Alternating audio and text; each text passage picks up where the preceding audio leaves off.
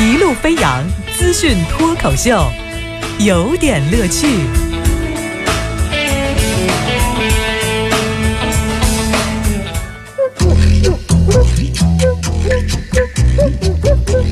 有点有评，加叙加意，中心思想有点乐趣啊！感谢您的这个时段锁定收听我们的资讯脱口秀，有点儿乐趣。今儿这个我们讲讲标语的力量。什么叫标语？那您就见了多了，什么这个什么环境保护，人人有责，什么这是什么踩踏花木罚款五十，垃圾分类从你我他做起。那我是属于可回收啊，是属于不可回收啊？我自己为这事儿纠结了好久。呃，我我一直觉得我自己是一次性的。啊，这个很好玩哈。有时候这个标语呢是起到一些这个生活的提示和警示作用，什么类似于像计划生育的标语啊，防淋防火的标语啊，什么提醒文明卫生的标语啊，不随地吐痰的五讲四美三热爱的。这好多人现在已经不太知道这五讲四美三热爱了，特别是我们的九零后的年轻人，可能小学里头还学过。但是今天讲的标语呢，是跟你的安全有关的。厦门大学啊做了一组实验。在厦门大学的这个路口，同一个路口摆不同语气的交通警示语来对比效果，比什么呢？就是说，这它门口有一个过街天桥，老有行人从这过街天桥呢，人都不在乎啊，就你你过车怎么了？我就我就跨过去，我从护栏翻，反正我就是过街方便。我上面有天桥我不走，底下有隧道我不走，我就是要横穿马路。那么怎么办呢？后来呢，二零一三级的广告硕士生。就开始进行一个语言的力量，凭借公益广告力量改变市民及游客不文明行为的实验，针对厦大白城附近的横穿马路现象，通过控制不同的变量来观测人们到底会不会因为一句标语就改变习惯。那么我们这标语都是什么内容呢？哎，就是有我们来给您报个数据。实验结果来看，不写标语横穿马路的穿过率百分之七十点零二。好嘛，就是十个人里头七个人都过了哈。那么，请走天桥这个标语出来以后呢，几乎无效啊。这个横穿马路率百分之六十九点七八，白浪费一块红布了。那个请多花就是横穿，请走人行天桥，请仅多花九点四秒，有点效果，百分之六十点九六的横穿率，那就是说还是下降了十个百分点，十个人里头只有六个人不在乎时间了，还是在乎时间啊。那后来只有这个有一条标语效果非常之好，横幅的下降就是横穿率下降百分之二十九点九，相当百分之三十。那个标语写什么呢？你瞅你横穿，哎，跟乱倒垃圾死全家一样。这个标语效果很好。面对这样的结果呢，有网友评价说，从文明社会角度来说，城市标语还是温馨提示吧，不要单纯追求效果。效果好不好？但是你不能那个，但是效果不好，你要标语干嘛呀？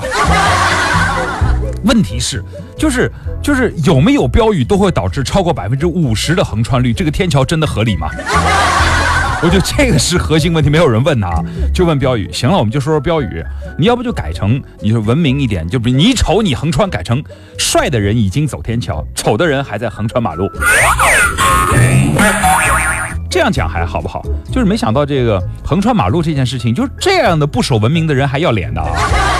你跟人讲颜值低，人家会不走的哈。但是你要分清楚，横穿马路的是大学生还是普通市民。哎，这个就颜值这件事情而言，我觉得每个人的感受是不一样的啊。嗯，其实这个比较起那些所谓的诅咒式的标语，我们今天特别想讲讲这个诅咒式的标语，什么不转不是中国人呐，是人就转呐，这种东西让人觉得恶心，但是却非常有效。这个是为什么？那么，那抢车占道，我们是不是应该是你丑你先走，我帅我殿后？这让人绝望的看脸的世界。哎，倒是想起当时有过一个广告哈，就说是在公厕公司在这个男厕里头贴了一小纸条：向前一小步，文明一大步。结果呢，他们继续尿到外头。这怎么办呢？解决不了呢？哎，您知道这个？后来公司就吸取教训，改成了尿不到池里，说明短。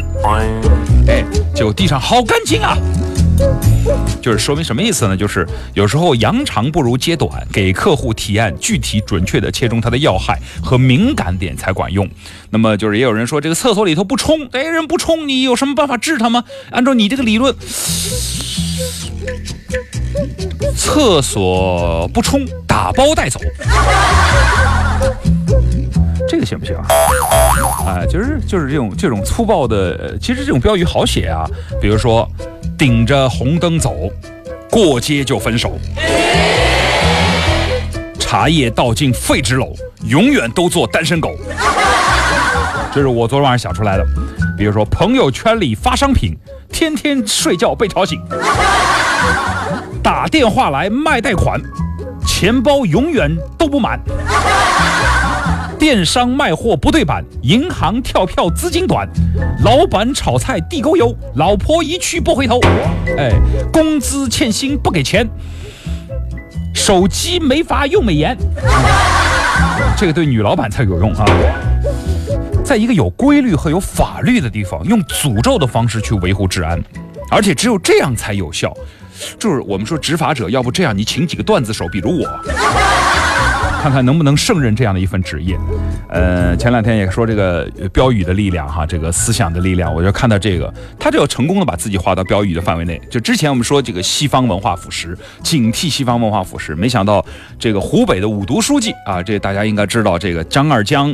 这么这么一个这个锒铛入狱的这么一个五毒书记，在张二江的五毒中排名第一位的是吹，说他在丹江市任职期间发生的这个统计浮夸、各种作假。